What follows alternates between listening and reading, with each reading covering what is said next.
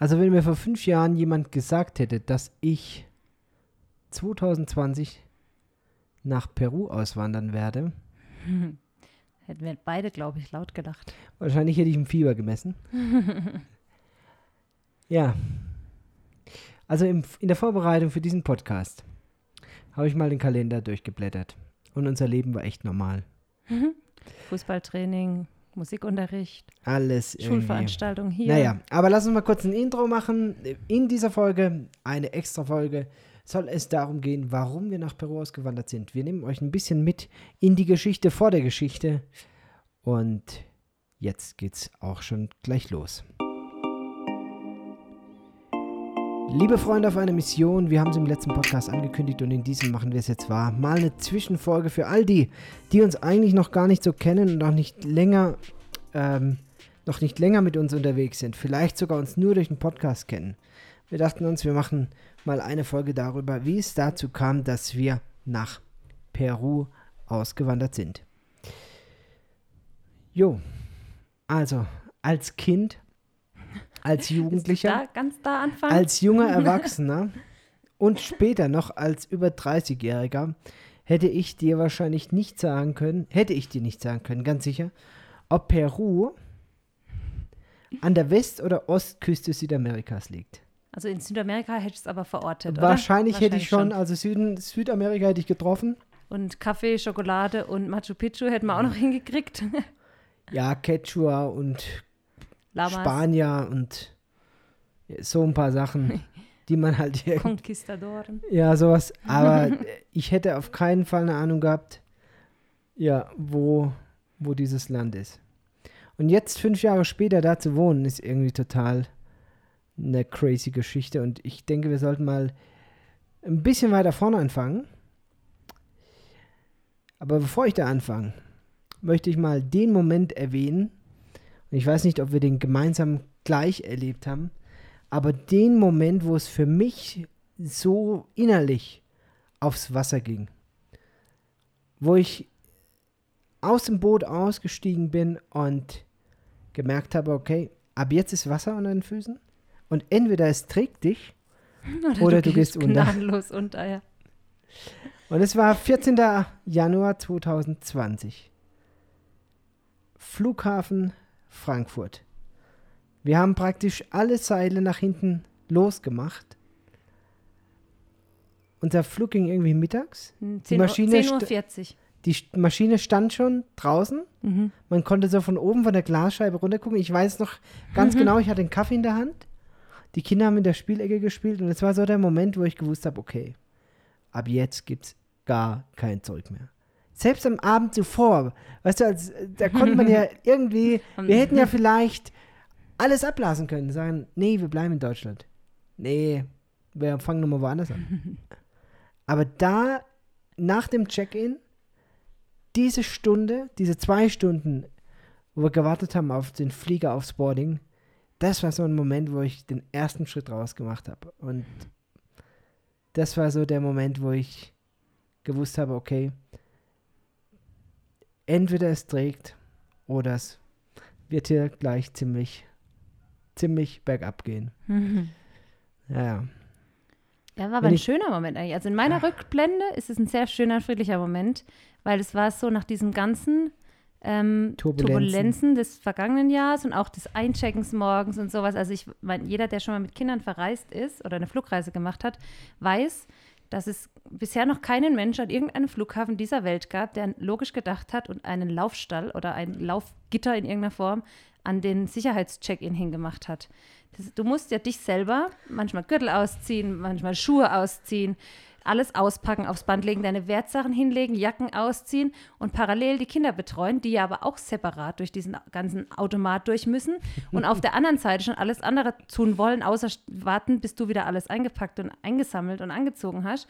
Da wäre es so einfach, man würde da einfach einen, einen Laufstall hinstellen, Kind reingepackt, das kann nicht weg.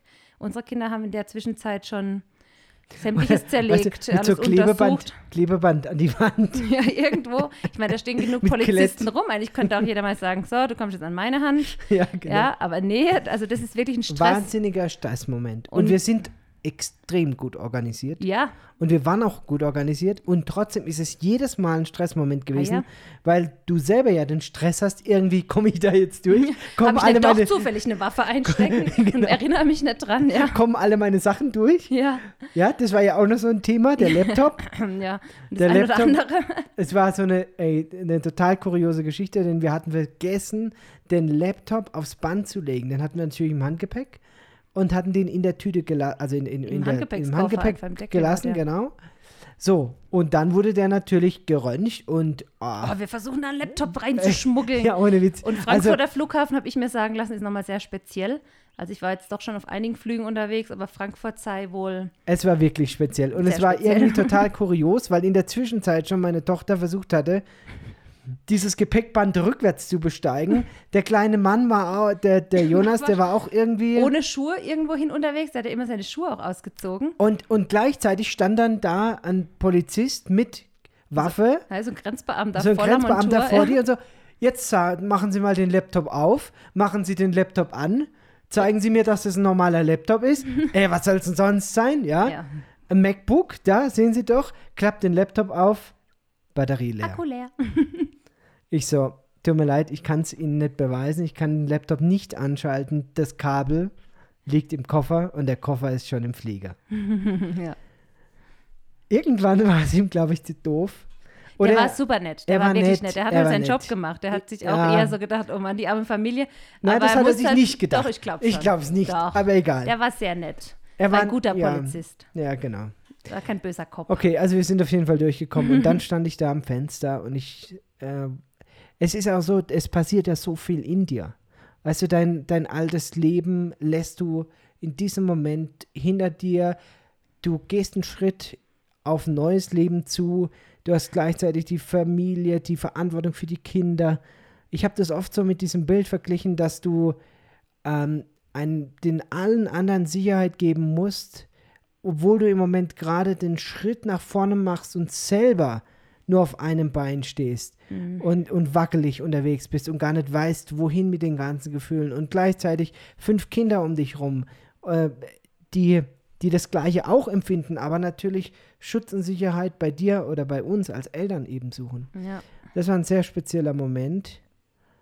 Und wie es zu diesem Moment kam, dafür müssen wir ein paar Jahre nochmal weiter nach vorne springen. 14. Januar 2020 die Ausreise, Mhm. aber die Geschichte geht eigentlich im Jahr 2017 schon los. 2017, was lag da hinter uns, Lena? Oh, einiges. Also wir hatten Wie viele Kinder hatten wir? äh, vier. Vier Kinder. Mhm. Mila Ja. kam im Baujahr. In den, wir hatten ja in so einer Doppelthaushälfte in Moosbach gewohnt, im Pabbelweg. Schöne Mhm. Aussicht, sehr steiler Hang, gemietet. Zu zweit, Also mit, toll. mit zwei Kindern. Mit einem Ein- Kind sind wir eingezogen. Mit einem eingezogen und mit, vier aus. vier ausgezogen. Also es wurde war dann am Ende hin schnuggelig. Ja, genau. Es war für die Zeit war super. Wir haben uns eigentlich Alles mit Holz geheizt, Küche auch mit, mit Holz, den Ofen irgendwie Ja. zum Kochen, war eigentlich ganz nett, aber Irgendwann war- wurde es dann zu eng. irgendwann wurde es zu eng. Ja, und dann hatten wir das große Glück, dass wir in Moosbach in bester Lage ein wunderschönes Haus kaufen konnten. Es war Mhm. aus den 60er Jahren, 50er. aus den 50er Jahren. Mhm. Ja, groß. Insgesamt so alles in allem mit Keller, glaube ich, 400 Quadratmeter. Großer Garten außenrum. Lass es 380 sein. Also Hanglage, genügend, Sicht. genügend Platz. Voll schön. Ja. Alter Baumbestand, hat mir sehr gut immer gefallen. Alte Hecke, vor allem außenrum. Alte Hecke einge- außenrum. Eingezäunt. Und ein Haus, das wirklich einen Charakter hatte. Ja, und in das hatten wir uns ähm, Hals über Kopf verliebt, können wir fast sagen. Ich bin da zur Türe damals rein, ich weiß nicht, wie es dir ging, zur Türe rein, einmal rumgelaufen und gesagt, das nehmen wir. Das Ja, ja. ist unser Haus. Das war einfach so. Und wir haben es ein Jahr lang kernsaniert, alles rausgerissen, vom Dach bis zum Keller, jede Stromleitung, Wasserleitung, das Dach neu, Fenster neu, alles neu, Bodenwände, alles so eingerichtet, dass wir die nächsten, 30, 40, 50 lass Jahre 120 Jahre Ja. sein. Da dass bleiben. wir Also da, da wollten wir, ich habe auch gesagt, ich mache nie wieder einen Umzug. Dabei war unser Umzug nicht schlimm, aber ich meine, wir waren halt mit vier Kindern und man hat ja doch eine gewisse Menge an Dingen oder wir hatten eine gewisse Menge an Sachen. Wir dachten, es ist Ähm, viel. Wir dachten damals, es wäre viel. Ja, ähm, Also es war ein angenehmer Umzug, es war echt schön. Und, ähm, 30. April. 30. April, ja. 2016. Hat auch alles gut geklappt, wunderbar. Ähm, ich erinnere mich sehr gerne an eine Sache. Mein lieber Freund Theo hat nämlich an dem Abend des 30. Aprils noch die Terrasse sauber gemacht Ich im neuen Haus auch. und hat Ja. den ganzen Müll weggeräumt. Ja, stimmt. Und sauber gemacht, auch mit so einem, Bosch, mit so einem Kercherding. Ja, damit mich. wir am nächsten Morgen, wenn wir das erste Mal frühstücken, nicht auf den Müllberg da draußen gucken müssen. müssen. Und das war so eine schöne Aktion. Ja. Ähm, da denke ich heute noch ganz oft dran. Naja, Also es war das Haus, die zwei Stockwerke, die wir am Anfang bewohnt haben, die waren komplett fertig renoviert. Mhm, sogar die Lampen hingen und sogar alle drauf Leisten waren dran. dass die Fußbodenleisten alle Ja. dran sind. Ich habe bis zum letzten wirklich noch mit dem mit, mit dem Presslufttacker da die Leisten an, weil ich wollte nirgends irgendwo eine kleine Lücke lassen, Ja, weil ja. ich wusste, wenn einmal der Schrank drin steht, die nächsten 40 Jahre, es wird nichts passieren, Ja. der Schrank wird da stehen bleiben und Also alles, was Fassung- dahinter ist, wird dahinter bleiben. ja. Ja, die, die Küche, eine Modellküche von, von einem Küchenstudio mit Kochinsel, alles irgendwie von, von einem Innenarchitekt auch überlegt und unglaublich schön. Designermöbel, Bad, beste ähm, Garnituren, Designerfliesen. Alles so ein bisschen schnieke und ein super Style, gefällt mir heute noch. Skandinavisch, ja, und trotzdem gemütlich. Zeitlos, ja. gemütlich. Ja. Einheitliche clean. Linie, Boden mit aus Eiche, feiner Rauputz an Hm. der Wand. ja. Ja. Komm, sprich weiter. Was soll ich dazu sagen? Es war ein schönes Haus. ein Es sehr ist ein schönes Haus. Haus. Hat noch, liebevolle ja. neue Besitzer Ja, gefunden, ja, mit denen ich mich absolut. immer wieder mitfreue, wenn ich dran denke, dass sie jetzt da wohnen. Ähm, Schöner Nein. Ofen, ja. eingelassene Glasplatte. So, jetzt ist gut. Also es war ein schönes Haus. Da haben wir dann gewohnt, äh, sind eingezogen eben am 30. April 2016. Und im April 2017, Mhm, ein Jahr 18. später. April, da sollte eine Veranstaltung in der Nähe unserer Heimat stattfinden. Von der wusste ich gar nichts, von dem Mann wusste ich nichts, von dem Krankenhaus überhaupt keine Ahnung. Also wir waren jetzt gerade äh, fast ein Jahr in diesem Haus eingezogen. Da saß ich bei einem Freund, dem Marc Ludwig, auf der Couch. Wir haben abends so ein bisschen oh, was zusammen was wir getrunken. haben. Oder Tee. Hauskreis? Oder Och, keine nicht. Ahnung. Wir saßen halt zusammen. Also wir, wir waren halt befreundet und ab und zu mal hier, mal da. Da waren die Erwachsenen halt zusammen und dann sagte Marc, du, ein Freund von mir, der äh, wird nach Südamerika gehen, in ein Krankenhaus, das dort ein deutsches Ehepaar gegründet haben. Der Gründer des Krankenhauses kommt nach Aglershausen in die Festhalle und er hält einen Vortrag. Das musst du dir unbedingt anhören. Tja. ja. hm. Nein, muss ich nicht. Also meine erste Reaktion war nein, interessiert mich nicht. Was interessiert mich das Leid dieser Welt? Wir sind hier angekommen, wo wir ankommen wollten und unser Leben war ja sehr turbulent vorher. Äh, beruflich, Hausbau, wirklich Doppelbelastung, Dreifachbelastung, Kind noch zwischendrin gekriegt, Schwangerschaft, Facharztprüfung, Facharztprüfung. gemacht.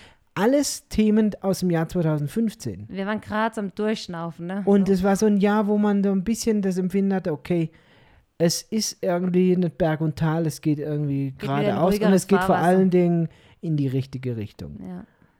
In den letzten acht Jahren irgendwie zweimal das Gehalt verdoppelt und alles war irgendwie so, wie ich es wollte. Dazu hatte ich gerade einen Kassensitz bekommen. Also ich war aus der Klinik in die Niederlassung gegangen, eine Fünferpraxis, fünf Kollegen zusammen, hatte da einen halben Sitz.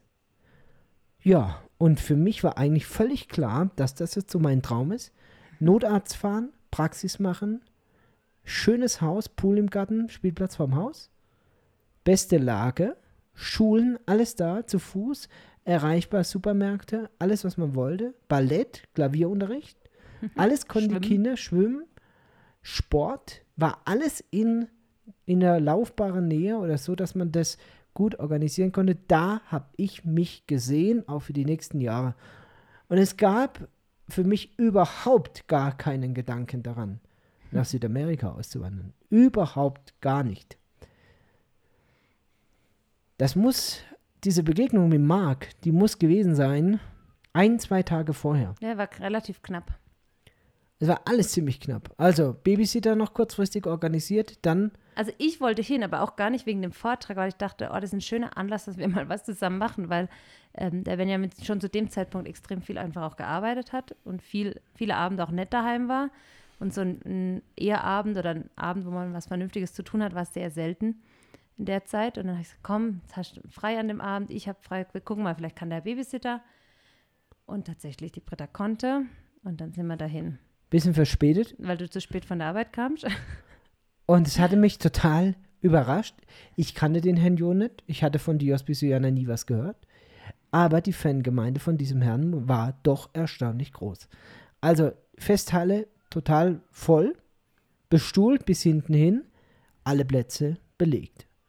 Ich habe gedacht, ähm, ja, wenn man da so ein paar Minuten zu so einer Fundraising oder Infoveranstaltung da ein bisschen später eindödelt, dann wird die Hälfte noch frei sein. Ja, Pfeifedeckel. Der einzige Platz, der frei war, war erste, in der ersten Reihe. Und dann habe ich mich da halt ja, hingesetzt, habe mal nichts dabei gedacht und habe mich versehentlich neben den Herrn Jung gesetzt, denn ich kannte ihn ja gar nicht. So kam es, dass der Mann eben rechts neben mir dann nach der Einleitung aufsteht und eine Stunde Vortrag hält über das Krankenhaus Dios Pisuiana das war wirklich beeindruckend. Ja, also jeder, der die Möglichkeit hat, mal auf einen Vortrag zu gehen vom äh, der hat auch, ähm, macht jedes Jahr eigentlich so Vortragsreisen. Man kann die, die Termine meistens einsehen. Jetzt mit Corona war es ein bisschen weniger, aber in der Regel ist er, glaube ich, einmal im Jahr in Deutschland unterwegs. Auf Deutschland-Tour. Oder auch in, in anderen ja. Ländern. Also wenn man da mal Zeit und äh, die Möglichkeit hat hinzugehen, ist es wirklich super spannend und auch echt ähm, sehr guter Vortrag einfach, sehr sehens oder sehr lohnenswerter Abend meines Erachtens. Also ich habe damals an Gott geglaubt und ich glaube, äh, da gab es für mich auch nie einen Zweifel, dass Gott auch heute noch Geschichten schreibt. Und es war für mich einfach eine Stunde einfach nur Mund auf und fast ungläubig da sitzen und denken, das kann doch einfach nicht wahr sein. So ja. viele Zufälle kann es nicht so, geben. Ja, ohne Witz. Es war ja. einfach man, da waren so viele Geschichten dabei, die konnte man mit dem Gesetz der Wahrscheinlichkeit einfach nicht erklären. Und es war, also war wirklich beeindruckend. Mhm. Für mich aber auch irgendwie völlig klar, mein Leben ist in eine andere Richtung gerichtet. Also Praxis, Haus abzahlen, ja, so Kinder groß werden lassen jetzt und in Deutschland. es ist nicht so, dass wir kein Herz für die Mission hatten. Also im Geben waren wir, wir haben gut immer dabei, unterstützt ja? andere. Aber und, dass wir selber ähm, da irgendwas mit am Hut haben, irgendwie, keine. Das war keine, außer Frage. Es war auch ja. irgendwie außerhalb unserer Möglichkeiten. Also ich hatte schon vor, mal ins Ausland zu gehen. Das habe ich dir immer wieder gesagt. Zum Arbeiten, ja. Nee, nee, ich, ich habe dir gesagt, wenn ich mal 50 bin oder 60 und die Kinder alle aus dem Haus und, und alle Schäfchen im Trockenen, alles finanziell und alles geregelt, dann gehe ich mal nach Papua-Neuguinea. Hm. Das war aber auch so ein bisschen egoistisch gedacht, weil ich von Papua-Neuguinea gehört hatte, dass es im Bismarck-Archipel Regionen gibt, die noch deutsche Prägung haben und die Leute dort sehr ordentlich seien. Und ich dachte mir, für Mission und für mich wunderbar, dann brauche ich mich an keine neue Kultur gewöhnen. Ja. Naja, der Schuss ging irgendwie dann doch nach hinten los und so ein richtig festge festgefahrener Gedanke war das auch nicht, obwohl Papua-Neuguinea noch irgendwie auf meiner Bucketliste steht. Immer, immer noch eher im, im Orbit kreist. Ja. Das, ist, Thema ist noch nicht ganz durch. naja, also Herr Jon kommt von der Bühne runter, sitzt da neben mir, Leute wollen Autogramm und reden und so weiter. Und ich hatte auch so Smalltalk, Herr, Herr Jon, ich bin begeistert von dem, was Sie da geleistet haben. Ich bin auch Arzt und äh, ja, was sind Sie denn, Urologe? Und es war eigentlich dann schon so für ihn abgehaktes Thema. So, Urologe brauchen wir keinen, haben wir, war ja der David Brady zu der Zeit hier.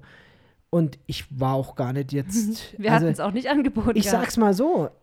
Es war schon so eine Ambivalenz, dass ich gedacht habe, es wäre bestimmt cool, Teil eines so, so einer Geschichte zu sein. Mhm. Aber irgendwie trotzdem war mir völlig klar, dass unser Leben in eine ganz andere Richtung jetzt läuft. Und ähm, naja, der Herr Jon ist dann wieder nach Peru geflogen, 10.000 Kilometer. Ich bin nach Hause gefahren. Er hat 10 deine, Kilometer. deine E-Mail-Adresse noch aufgeschrieben. Und er hatte sich genau meinen Namen und meine E-Mail-Adresse aufgeschrieben und die mitgenommen. Mhm. Und dann lief unser Leben erstmal völlig normal weiter. Das war im April. 2017. 18. April 2017. Ja, also ich meine, im Sinne von normal weiterlaufen, kann man so auch nicht sagen. Wir haben dann irgendwann mal unser, äh, war ich dann schwanger mit dem fünften Kind. Das ist ja für die meisten auch nicht normal. Ja, aber ich habe Dienste gemacht, ganz normal, Sitzdienste. Ich habe Dienste in der Klinik gehabt. Ich habe, nee, in der Klinik war ich dann zu dem Zeitpunkt doch. Ach, ich weiß es schon gar nicht mehr. Siehst du, also ich habe auf jeden Fall gearbeitet. Viel Fassen wir es doch einfach so zusammen. Also ich habe zwischen, zwischen ja, 70 und 100 Stunden jede Woche gearbeitet. viel und- gearbeitet, ja. Ansonsten haben wir auch dann mal Urlaub gemacht und so. Und Normales Leben halt, ganz halt normaler jeden Freitag irgendwie Klavierunterricht von den Kindern. Ja. Ich gucke hier so parallel mal den alten Kalender durch.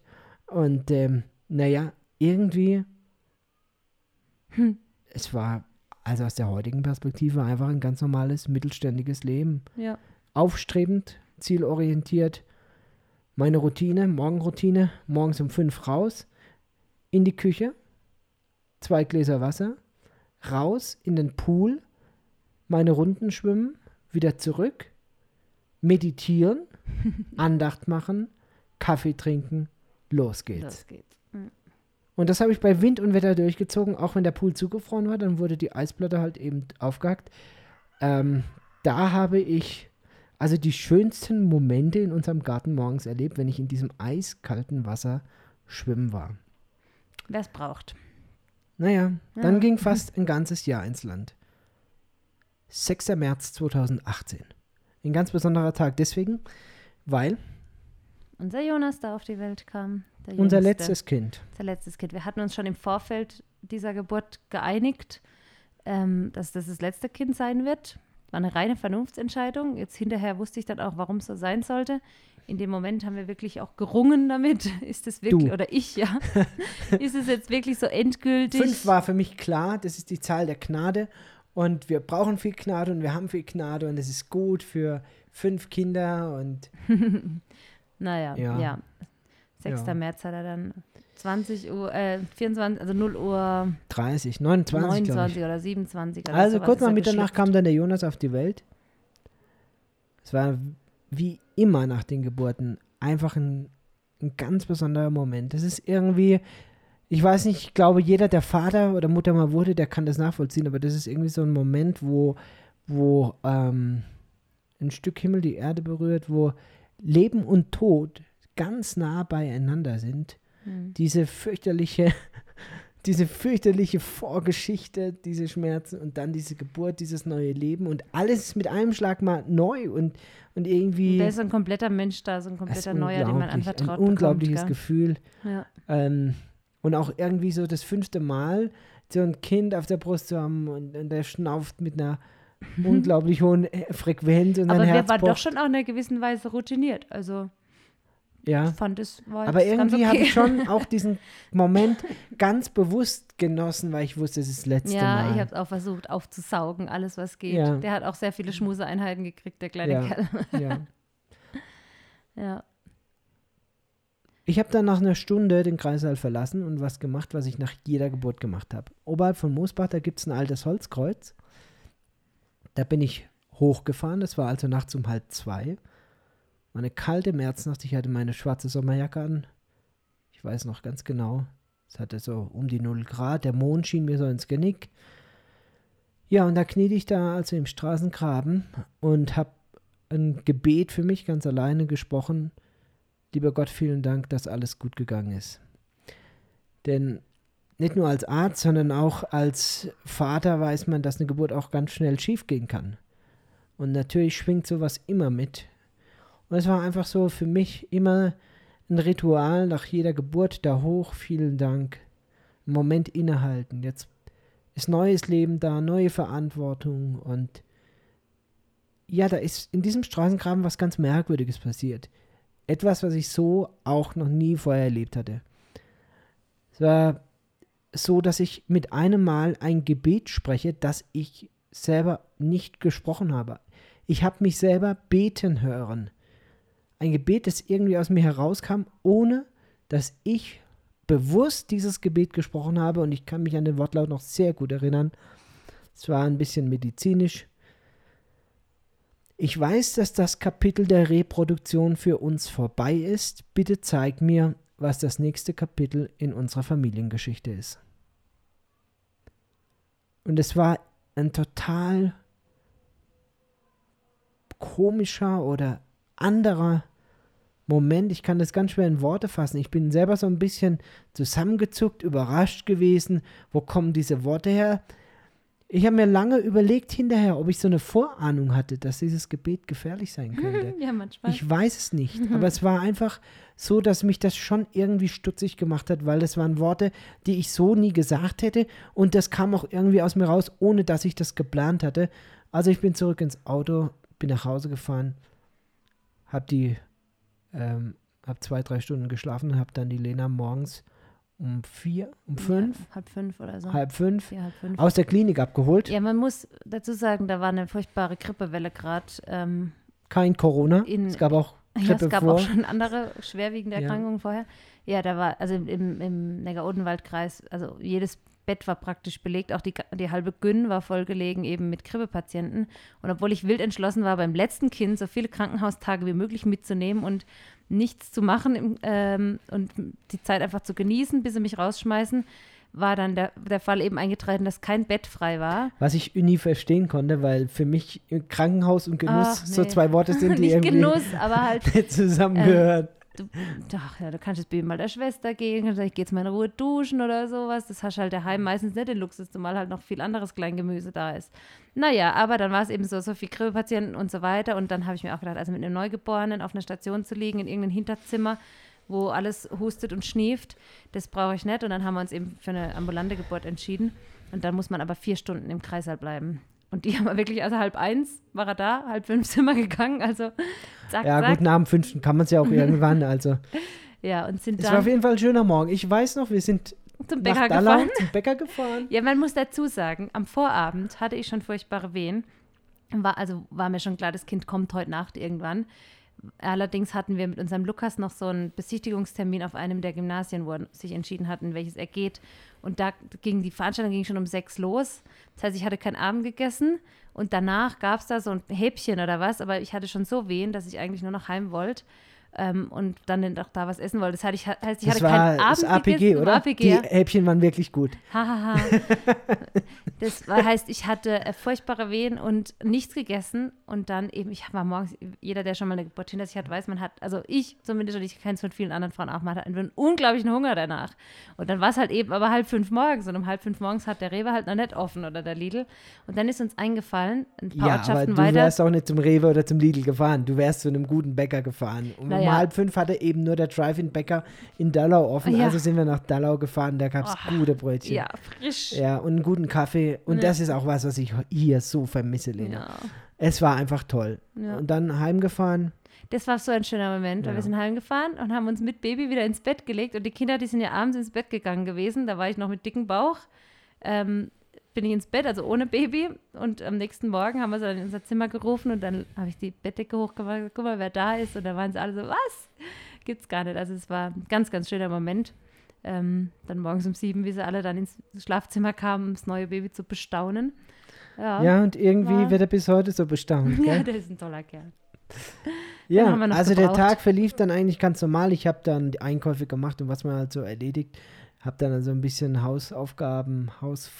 Ja, wir hatten auch Bennys äh, Schwester Sachen da, die hat sich mitgekümmert auch noch. Es war echt ein friedlicher Tag. Ja, und irgendwie abends bin ich dann nach Hause gekommen. Und äh, da war das erste Mal so Ruhe, dass ich mit der Lena mal in Ruhe reden konnte. So, das Kind, äh, Jonas im Bett, geschlafen. Und äh, ich kam eben zur Tür rein. Lena kam gerade die Treppe runter. Die Treppe war direkt neben der Türe, also zur Türe rein, gleich rechts. Und äh, es war sowas, was mich den ganzen Tag irgendwie beschäftigt hatte. Deswegen habe ich es gleich an der Haustür irgendwie loswerden wollen. Ich sage so, Lena, ich hatte heute Nacht ein ganz merkwürdiges Erlebnis. Ich bete, bitte zeig mir, was das nächste Kapitel in unserer Familiengeschichte ist. Und bis zu dem Zeitpunkt hatte ich keine Ahnung. Überhaupt gar nichts. Es war einfach nur diese Worte, zeig mir, was das nächste Kapitel in unserer Familiengeschichte ist. Ja. Und äh, Lena stand da auf der Treppe, guckt von oben runter und sagt so, Benjamin, hast du deine E-Mails heute schon durchgeguckt? Der Klaus Dieter John hat dir aus Peru geschrieben. Und wir wussten beide, dass der uns nicht einfach so schreiben wird, weil er uns so mag oder uns noch. Es noch war so ein unrealer Moment. Es war so, als würde, würde mich Gott direkt ansprechen. Es war einfach so ein Moment, wo ich, ähm, ja, wo im Moment die Zeit stehen geblieben ist, wo ich so ein Empfinden hatte wie, okay, es gibt jetzt den Weg, den du dir vorstellst. 40 Jahre, schönes Haus, Kinder groß werden, irgendwann mal noch so ein Alibi-Ding in Papua. Papua drehen oder du lässt dich auf meine Geschichte ein. Der Herr Jon hat gar nicht viel geschrieben. Er schreibt, lieber Herr Zeyer, unter welcher Telefonnummer könnte ich Sie mal erreichen? Herzliche Grüße aus Peru. Klaus Jon, 6. März 2018, abends 19.18 Uhr. Es war der gleiche Tag, als ich noch kurz nach der Geburt am, am Holzkreuz kniete und gebetet habe, zeig mir, was das nächste Kapitel in unserer Familiengeschichte ist. Naja, zwei Tage später hat der Jon mich dann angerufen. Ich war gerade im Auto unterwegs, sag ich muss kurz rechts ran, warten Sie mal. Er sagte, Herr Zeyer, ähm, unser Urologe geht nach Deutschland zurück. Das irgendwie war das alles anders geplant oder er wusste das gar nicht so. Und dann hat er sich erinnert, ich, dass ich eben Urologe bin und dass er sich meine E-Mail-Adresse aufgeschrieben hatte und hat mich da also am Telefon direkt gefragt, ob ich mir vorstellen könnte, nach Peru zu kommen mit meiner Familie. Arbeit gibt's viel, hat er gesagt, Geld gibt's keins. Das habe ich hier jedem versprochen und mein Wort auch immer gehalten. Tja, was ist los, Herr Zeyer? Können Sie sich das vorstellen? Ja, ich habe gesagt, ich muss mal mit meiner Frau noch reden. Aber es war eigentlich völlig klar, dass diese Entscheidung an der Treppe gefallen war. Du hattest mich, das fand ich so irgendwie absurd, noch direkt, nachdem du mir gesagt hattest, dass der Herr John mir eine E-Mail geschrieben hat, hast du mich direkt angeguckt und gesagt so, und wann geht's los? Also es war für mich so so, das hat mich ein Stück weit auch direkt äh, überfordert, weil jetzt gerade heute Nacht das Kind gekommen, die nächste Frage, und wann, wann wandern wir nach Peru aus? Ja? Und du kriegst, du hast natürlich dann tausend Sachen im Kopf. Also, okay, ich werde in Zukunft kein Geld mehr verdienen. Wir werden Deutschland verlassen. Und zwar auch beiden klar, dass wir unser Haus verkaufen, dass wir unseren Besitz auflösen, dass wir die Autos verkaufen, dass alles neu werden wird, dass alles auf Null geht. Ja, aber trotzdem muss man sagen, fällt, also glaube ich fest dran, dass Gott ja mit jedem seine Geschichte hat und einen auch vorbereitet auf, auf Schri- neue Schritte im Leben oder so. Und also für mich war das schon so, dass ich das, ich hatte mich schon in dem, der Zeit, wo ich mit Jonas noch schwanger war, oft gefragt, was kommt denn jetzt noch? Ich habe mit dir da auch oft drüber gesprochen. Ne? Ich hatte so eine richtige Quarter-Life-Crisis, weil ich sagte, okay, ich habe jetzt bald fünf Kinder. Ich wollte immer viele Kinder. Ich habe meinen VW-Bus, den ich fahren wollte. Ich habe ein schönes Haus. Wir haben so ein geregeltes Leben. Ich habe alle meine Lebensziele, die ich bis zu diesem Zeitpunkt hatte, erreicht gehabt. Man hat, überlegt sich ja so, was man, oder ich zumindest, was man so im Leben erreichen will und war wirklich so auch innerlich vor dieser Frage gestanden, was kommt denn jetzt noch? Dass es dann Peru wird, war so nett äh, gesagt, aber der Acker war schon gut vorbereitet. Ja, und ähm, rückblickend macht, hat es auch alles Sinn gemacht, dieses, dass, dass, man, dass wir eben auch offen waren für, oder ich zumindest offen war dafür, dass, dass was auch immer kommt. Ja. Also ich dachte, ich hatte für meine Vorstellung immer gedacht, es kommt irgendwie, was weiß ich, ich mache mich selbstständig oder irgendwie mache noch eine Weiterbildung oder studiert doch noch Medizin oder was weiß ich, als in die Richtung was Neues. Ähm, ja, da hat Gott wahrscheinlich geschmunzelt. ich gedacht, hihi. Ja, ich denke oft darüber nach, weil, weißt du, wenn, wenn, wenn du von oben die Geschichte anguckst, die Lebenslinie als Zeitstrahl verstehst und jemand wie wir so kurz vor so einem Moment stehen, und zwar wirklich kurz, also sagen wir zwei Stunden davor, und Gott weiß es schon, was kommt. Mhm. Und er sieht deine Gedanken und er weiß, wie du im Moment noch fühlst und, und, und er weiß, okay, in zwei Minuten werde ich deine ganze Welt rocken. Ich werde alles auf den Kopf stellen. ich werde alles ausschütten und ich werde alles neu sortieren. Das ist irgendwie ein, das ist irgendwie ein crazy Gedanke, finde ich. Ja.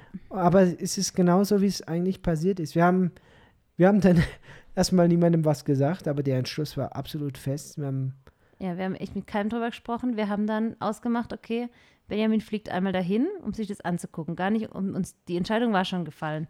Aber ich, mir war es wichtig, dass wenigstens einer das mal gesehen hatte von uns beiden. Und so ist der Benny unter einem Vorwand dann im Juli, ne? Oder August? Juli, glaube ich. ach- Juli. Juli Fiestas 18. Patrias war ich hier. Stimmt, Ende Juli. Ja. äh, 18 hierher geflogen eine Woche und hat sich das mal angeguckt. Ähm, genau. Und dann haben wir erst, Und für mich war diese Flugreise, die war, ähm, das war auch wieder so eine, so eine Geschichte für sich, wo ich, wo ich bis heute äh, wirklich immer noch Gänsehaut kriege, wenn ich an den Moment denke. Also die Vorstellung in deinem Kopf, in meinem Kopf. Ich, ich stehe jetzt vor der, ich habe entschieden, ich gebe den Praxissitz wieder zurück. Also ich muss das meinen Kollegen verklickern. Leute, es tut mir leid, es hat jetzt alles einen Haufen Geld gekostet, aber alles auf Null. Ich werde in Zukunft kein Geld mehr verdienen. Ich muss einen Spenderkreis aufbauen. Wir müssen das Haus verkaufen im nächsten Jahr. Ja, Freunde, Familie und so weiter müssen wir auch hinter uns lassen. Und mit diesen ganz vielen Unbekannten und mit diesen Variablen, zu einem Zeitpunkt, wo du in deinem Herz schon die Entscheidung getroffen hast, ich gehe, wir machen das, ganz sicher. Es gibt auch für uns kein Zurück mehr, weil wir uns sicher sind, dass es Gottes Traum für unser Leben ist, dass es unsere Mission ist. Und trotzdem irgendwie noch keiner hat eine Ahnung davon. Keiner weiß und du könntest mit einem leichten einfach die ganze Aktion abbrechen. Du könntest einfach sagen, nö, ich mach's nicht. Ich mach einfach so weiter wie bisher. Aber irgendwas treibt dich innerlich an, dass du weißt, okay, auch wenn es in einem riesen Chaos endet oder enden kann, ich werde das machen. Und du stehst vor so vielen Entscheidungen und ich bin also da nach Peru geflogen und bin in Frankfurt in den Flieger eingestiegen. Das war mein erster Flug in die Mission. Weil ich sage, meine, unsere Mission ging am, am 6. März 2018 los. Es war der erste Flug. Ich steige ein ins Flugzeug hinten rechts. Ich kann mich noch sehr gut daran erinnern. Ich sitze gerne am Fenster, habe mir so einen Fensterplatz gebucht, Handgepäck verstaut und sitze da. Warte also auf den Abflug. Und da kommt über die Lautsprecheranlage im Flugzeug ein Instrumentalmusikstück. Es gibt ja immer so Werbung und so weiter, aber an diesem Tag kam ein Instrumentalmusikstück und ich höre diese Melodie, ich summe die so ein bisschen mit und auf einmal realisiere ich, welches Lied das ist. Und es trifft mich wirklich so richtig wie ein Blitz. Und ich sitze da echt mit Tränen in den Augen denke, was, was geht hier eigentlich im Moment gerade ab? Und es ist dieses Lied, ein uraltes Lied, äh, Kirchenlied, das heißt, alles will ich Jesus weihen, nichts mehr will ich nennen mein. Und es war, das war so ein, so ein Wink von Gott für mich einfach, du bist auf dem richtigen Weg. Bei all diesen Fragen und all dieser Turbulenz und alles, aber es ist einfach die Bestätigung, ihr seid auf dem richtigen Weg. Das ist mein Plan für dein Leben. Das war so, so nach, nach einer Strophe war das Lied zu Ende. Dann kam ganz normal Werbeprogramm. Außenrum um mich herum. Alle Leute haben überhaupt gar nicht gerafft, was eigentlich passiert ist, ja.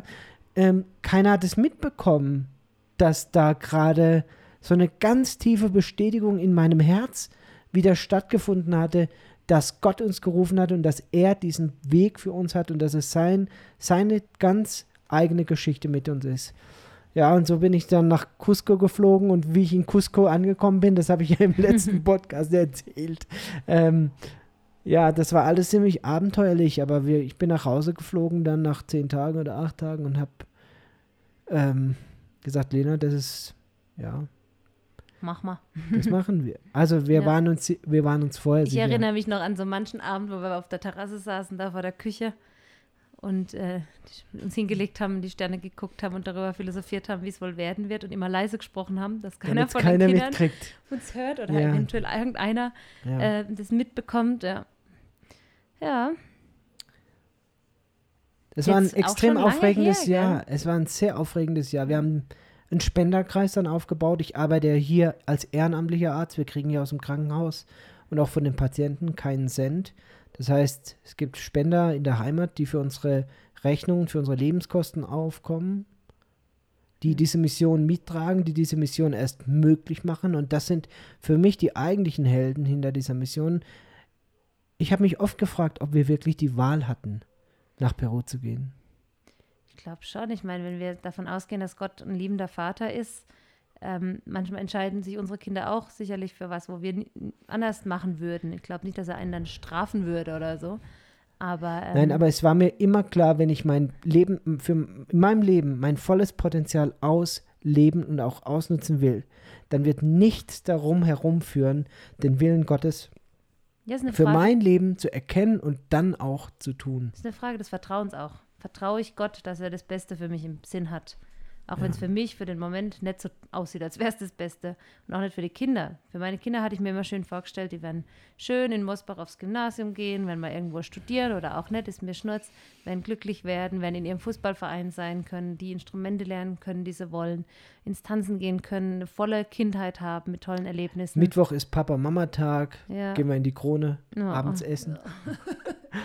Ja. Alles so irgendwie. Ja, ganz normal halt. Und da ist auch ja. nichts verwerflich dran. Überhaupt ich glaub's auch nicht. nicht. Ich glaub's das ist auch nicht. völlig in Ordnung, wenn man auch dann ganz, in Anführungszeichen ein ganz stinknormales Leben führt, ja, weil jeder hat seine eigene Geschichte. Aber ich glaube, also ich hätte nicht mit diesem Wissen leben wollen, eine große Chance verpasst zu haben. Hm. Ähm, und immer mit diesem, was, wir haben so einen Spruch gehabt bei uns zu Hause, einmal wären wir beinahe ausgewandert. also das, ähm, ja, Jetzt haben wir es tatsächlich gemacht, ja. Aber ich habe vorhin in der, auch als ich drüber nachgedacht habe über den Podcast, überlegt, wie lange das denn schon her ist. Und das sind ja schon dreieinhalb Jahre, wo der Jonas geboren wurde, ja. ja? Und also, es ist, es ist so, weißt du, diese, diese Doppeltbedeutung seines Geburtstages auch immer. Weil mit seinem, seiner Geburt auch irgendwie ein ganz neues Kapitel in unserer ja. ja aufgegangen ja. ist und unsere Zeitrechnung, die hat sich verändert. Ja. Es gibt, gab dann ab diesem Moment. Es gab einen davor und gibt einen danach. Ja, ja. es gab ein, ein, unser altes Leben und wir haben wirklich radikal alles aufgelöst. Ich ja. habe den Kassensitz zurückgegeben. Es war, es war so eine absurde Situation. Ich gehe zur Kassenärztlichen Vereinigung, wir haben da die Sitzung und dann hält er seine Rede da und, und Herr Zeyer wird den zweiten Anteil übernehmen von der Praxis und so. Und ich so ganz kurz, nach einer Weile dann habe ich mal unterbrochen gesagt, ganz kurz, ich will hier mal kurz einwerfen. Etwas Sie erzählen diese Geschichte andersrum. Schauen Sie nochmal in die Unterlagen. Ich gebe meinen Sitz wieder zurück an den, den mir gegeben hat. Mhm. Ach so, ja, äh, war total verwirrt. Der hat das, glaube ich, auch noch nie erlebt gehabt, dass ja. ein, äh, einer wieder das rückgängig macht, ja. ja? Und ähm, das Haus verkauft. Was haben unsere Leute gesagt? Benjamin, das ist die, das ist eine, die dümmste Entscheidung. Es ist, ist ja so, wenn du, wenn du wächst und wenn du anfängst zu wachsen und deine Mission zu leben, dann wächst du über dich hinaus und du wächst auch über deine Vergangenheit hinaus. Und es wird Menschen geben, links und rechts neben dir, die dich dafür bewundern. Es wird Menschen geben, die dich unterstützen, aber es gibt auch Menschen, für die das total unangenehm ist. Hm. Weil sie vielleicht mit eigenen Ängsten plötzlich konfrontiert werden, weil sie plötzlich sehen, ah, ich hätte auch die Chance, aber ich traue mich nicht. Oder was auch immer der Grund ist, ist mir auch egal. Aber es ist erstaunlich, welche Leute sich dann auch in dieser Zeit in unser Leben eingemischt haben und eine Meinung plötzlich vertreten haben. Und da habe ich gelernt. Die wir gar nicht gebeten haben, gell? Ja, und da habe ich gelernt den Unterschied zwischen Meinung und Rat. Denn für mich waren das einfach Meinungen. Hm. Wenn ich einen Rat von dir gewollt hätte, hätte ich dich darum gebeten. Und ich habe dich nicht gefragt. Also ist es einfach deine Meinung, aber ich mache trotzdem das, was ich als richtig erachte. Man muss auch dazu sagen, es war die Minderheit. Es also, war die Minderheit, aber ganz, es ist mir überall begegnet. es ist mir überall begegnet, das dass Leute in Vorträgen aufgestanden sind ja, ja. Und, und mich kritisiert haben. Ja, äh, dass, dass Leute ähm, äh, ja auch, auch uns als Familie doof angemacht haben. Ja, also da könnte ich dir auch so antun können, ganz Armut genau. zu leben und ja. auch schriftlich sich geäußert haben. Ja, also es ist ja nicht so, dass da jeder happy clappy dann dich unterstützt, aber es ist erstaunlich, wer dich am Ende alles unterstützt und wen wen Gott dann in dein Leben bringt. Es sind so viele Menschen in diesem Jahr vor der Ausreise in unser Leben gekommen, die wir vorher nicht kannten, Ja. die heute zu den größten unserer St- Unterstützern unserer Mission gehören. Ja, und auch Freunde geworden sind. Die auch von einem ja, Jahr. ähm, ja, wo die ich, vorher noch gar nicht existent waren auf unserer Absolut. Bildfläche. Ne? wo ich mir oft gedacht habe, wenn wir es nicht gemacht hätten, wir hätten so viele Menschen auch nicht kennengelernt, so viele Begegnungen verpasst. ja. Und am Ende des Tages war es, glaube ich, mit das Mutigste, was wir als Familie, Mhm. als Ehepaar entschieden und durchgezogen haben. Wir waren schon immer entscheidungsfreudig und auch schon immer sehr fokussiert auf das, was wir tun und zielorientiert. Aber das war schon, ähm, das war schon, war schon eine Entscheidung, die einfach viel Mut gekostet hat, weil wir eben auch, ja, auch wussten, was da dran hängt, welcher Rattenschwanz. Und gerade mit als Eltern ist man ja auch nicht nur für sich selber zuständig, sondern hat eben auch noch die Verantwortung für das Wohlergehen seiner Kinder und nicht nur das Körperliche, sondern halt eben auch das Emotionale. Und diese Last war uns schon bewusst, dass wir damit nicht nur unser Leben verändern, sondern halt auch das Leben der Kinder. Und ich sehe das als einen unglaublichen Schatz an den meisten Tagen, dass, dass es das Leben unserer Kinder bereichert und gleichzeitig weiß ich auch, dass auch sie Opfer bringen. Und Ja. ähm, also das nicht nur wir sind. Also uns haben auch manche vorgeworfen, das ist ein Ego-Trip von Benjamin irgendwie. Ähm, der will sich nur selbst verwirklichen als Arzt oder sowas. Aber dann ganz ehrlich, wenn du als Arzt dich selbst verwirklichen willst, dann gehst du irgendwo hin, wo du viel Geld verdienst. Und ähm, nicht in eine der ärmsten Regionen hier Also in kurz nach- Südamerika. Unsere Ausreise, als wir dann hier in Peru angekommen sind, ging ja die Covid-Krise los. Mhm. Und ich kann ganz, aus ganz ehrlichem, tiefem Herzen sagen, dass ich viele Tage hatte, wo ich Gott gesagt habe, mein lieber Mann, das war nicht meine Idee hier. Hm, so war das nicht geplant. Das war nicht meine Idee. Ja. Und wenn es ist deine Idee gewesen, dass wir hier sind und es überfordert mich und jetzt brauchen wir einfach deine Hilfe. Kümmer du dich um die Bildung meiner Kinder, Mhm. kümmer du dich um die Finanzen, kümmer dich um das und das, kümmer du dich darum. Du hast uns hierher gerufen und ich gebe dir das jetzt auch ab, weil es ist eine Last, die kann ich nicht mehr ertragen. Natürlich gibt es Momente, wo man glücklich ist, wenn man mal wieder ein Leben gerettet hat oder, oder äh, aber es, es ist unglaublich. Ähm, natürlich hast, hat, man, hat man viele Momente, die einen extrem in alle Richtungen zerren Ja. und auch neu formen. Ja. Und wenn ich eins im letzten Jahr gelernt habe, dann ist es Dankbarkeit und Gottergebenheit. Gelassenheit, ja. Ja. Also Zu sagen, Gott, ich kann diese Situation nicht kontrollieren ja. und ich gebe sie dir jetzt, kontrollier du sie. Und das ist genau das, was ich gesagt habe. Am 14. Januar hatte ich diesen, haben wir als Familie diesen Schritt gemacht aufs Wasser. Und es ist jeden Tag eine neue Herausforderung. Hält dieses Wasser? Hält sein Versprechen? Reinhard Bonke sagen würde, Petrus lief nicht auf dem Wasser, sondern er lief auf dem Wort, komm. Und ich empfinde das genauso. Wir sind auf dem Weg Jesus nach. Wir sind auf dem Weg seiner Berufung für unser Leben nach. Hm. Und wir sind von seiner Gnade jeden Tag abhängig. Ich Ja. weiß nicht, wie diese Geschichte hier ausgeht. Hm. Aber ich weiß, dass er die Kontrolle in dieser Mission, auf dieser Reise, immer in der Hand behält.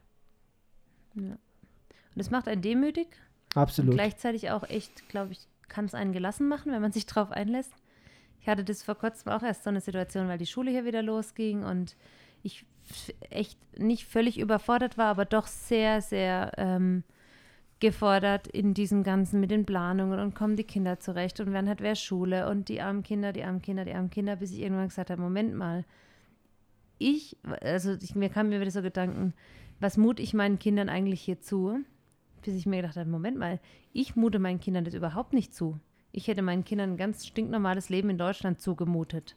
Mit allem, was dazugehört. Logopädie. Gott hat ihnen das zugemutet. Also Gott hat Absolut. uns hierher gerufen als Familie und er wusste, dass unsere Kinder auch zu unserer Familie gehören.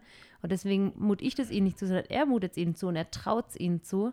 Und ähm, dann habe ich wirklich auch das Gott abgeben können und gesagt, okay, dann kümmer du dich auch drum. Ich kann es nicht.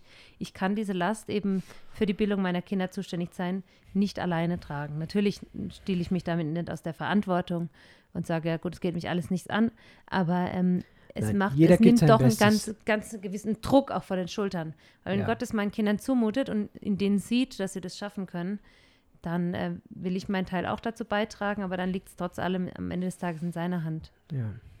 Hm. Wow. Schon wieder fast eine Stunde rum. Ja, die Sonne geht schon unter. Die Hier ist Geschichte, wie es Uhr. dazu kam, dass wir unser Leben in Deutschland aufgegeben haben, dass wir alles weggegeben haben, vieles Neues erlebt haben, vor viele Herausforderungen gestellt wurden und in den meisten die Möglichkeiten gefunden haben. Hm. Ja, vielleicht ist der ein oder andere Hörer motiviert davon und ich möchte dich gerne motivieren dazu.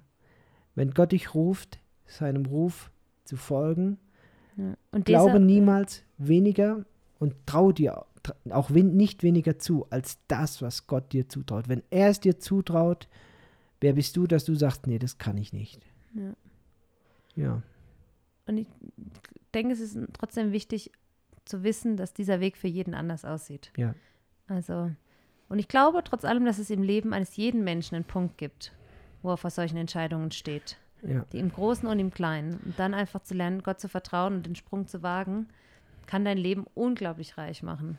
Also ich bin mir sicher, dass nicht jeder, der seine ganz persönliche Mission lebt, irgendwo nach Südamerika oder Nee. ins Ausland muss. Aber Das ich bin mir in einer Sache sicher, dass deine persönliche Mission immer außerhalb deiner Komfortzone lebt. Yep.